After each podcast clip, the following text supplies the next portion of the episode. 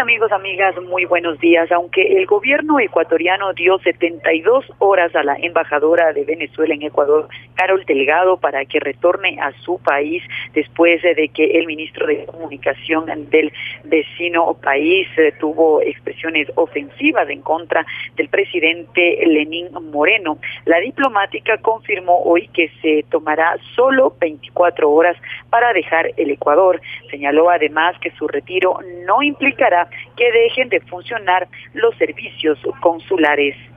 Eh, en términos diplomáticos, todo continúa, eh, eh, todo continúa normal. El equipo que sale un embajador no significa que se los servicios consulares.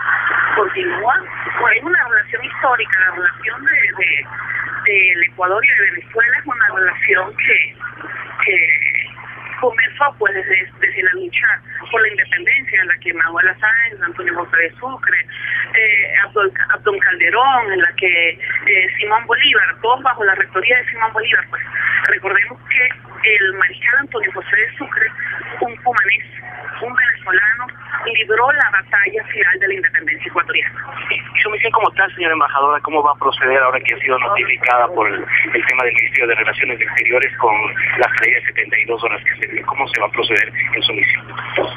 Bueno, eh, así le dan al diplomático tres días.